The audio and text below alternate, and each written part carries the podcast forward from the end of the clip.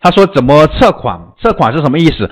测款的意思呢？我来通俗的解释一下，就是你去测试，就你这个产品，你去测试一下卖的好还是不好。我举个向下的案例来说，就是你这个产品呢，你在实体店，比如说你要上架，你进货，你放到你的店铺里面去卖一段时间，看一下你的销量怎么样，对吧？测试一下别人买还是不买你的东西。就这么个意思。同样的，你在速卖通上面把你的产品搬到，就上架到你的店铺里面去。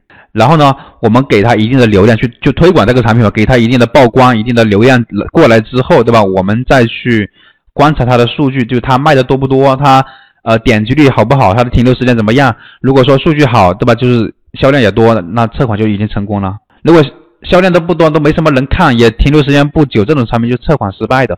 那么关键是怎么提高测款成功率呢？怎么提高测款的成功概率？它不是说你产品上架之后你去怎么优化它，而是我们在上架之前就要做好选品，懂了没有？它不是说你这个产品呃拿拿货拿回家，比如放到你这个实体店里面去，比如说你开了一个呃小超市、便利店，对吧？你说你上上架了一款新的这个口味的这种饮料。不是说你把这个产品拿到你的冰箱里面去，放到你的冰箱里面去卖了，你才去优化它。说，哎，为什么没人买呢？对不对？那我是不是把这个饮料放到更显眼的位置，对吧？放成一排，你想这个办法也没用，因为你卖不好，卖的不行。重要的是，重要的是我们要你老你这个便利店老板，你要去考虑你选的这个品是不是怎么样，对吧？是不是 OK 的，对吧？如果说你能够把整个冰箱的那个货架，对吧，全部摆满，它能销量提高。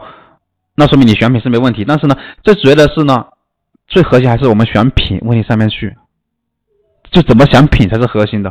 我刚刚说你怎么摆放位置啊，其实在你的后台店铺当中，就相当于我怎么样去推广，让更多人看到这个问题，你要解决。实体店为什么不用不需要解决人的问题，是因为它开在那个社区当中。他本来天天就有人去他那个便利店买东西的，就有一定的人流量的，他不需要考虑流量的问题啊。但我们做互联网，你店铺上接到上接到你这个后台，你肯定要考虑推广的问题。解决推广问题之后，就是解决你这个主图也要解决，你的详情页也要解决，你的这些宣传视频或者说一些呃折扣活动这些都要考虑。就其实你开一个网店跟你开一个实体店，很多地方是相通的。你自己想通了之后，就是举一反三，就是相通的。我很想知道那个买家不回消息了，怎么去做呢？就刚刚说的那个问题啊，买家他不回消息，对吧？你也联系不上他，那这种情况下呢，你就是去可以给他怎么做呢？发一封，因为你没有货，你已经缺货了。像刚刚我们讲的那个问题，这个问题对吧？你没有代销的产品已经缺货了，你没有货源了。代理商、厂家，反正你找遍了都没有货，就是已经缺货的一个状态，怎么办呢？像这种问题啊，你又联，而且关键是你还联系不上，联系不上消费者。那这种情况下呢，你横竖啊，你左右，你再怎么怎么选择都是一样的。你要么就是给他，因为你没货，要么就不发货了。那么不发货啊，你只有两个选择。不发货干嘛？成交不卖呀，成交不卖的一个处罚呀。对吧？你发货呢？你发货，因为你没有货，你怎么发货？你只能是 你发个空气出去吗？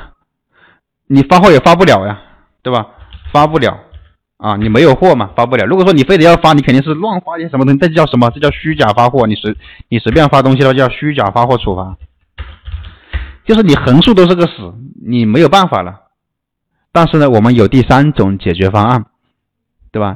没永远都不是说只有两个选择，永远有更好的选择。第三个选择就是我们还是选择发货，同时呢，我们也担这个责任，虚假发货的责任。但是呢，我们会优化它这个过程，因为你你不发货的话，马上就是可以看到结果，就成交不卖。你你对吧？你不发货的一个结果，你要是发货呢，一般收从这个发货到收到货，一般都是一个月左右，你可以拖延一个月的时间。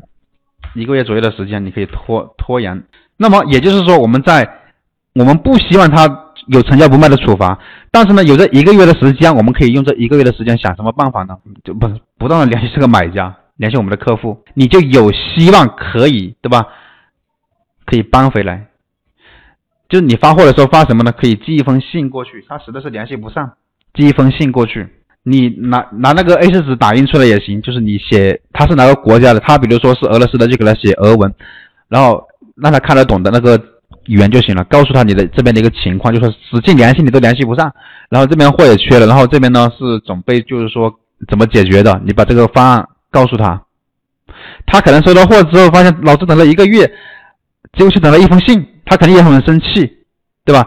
他可能最终还是会给你参与，但是也有一些希望会把它变成他会理解你，因为你你不能光写信，你要给他一些好处，比如说给他一些，比如说你再来买我们这个产品的时候会给你很大的一个优惠，有些人可能就会啊算了算了，对吧？就解决了。这是这是第一个版本一点零的版本啊，其实我们还有二点零的版本，就是它不仅就说哪怕就是说既既我们可以安抚他的一个那个。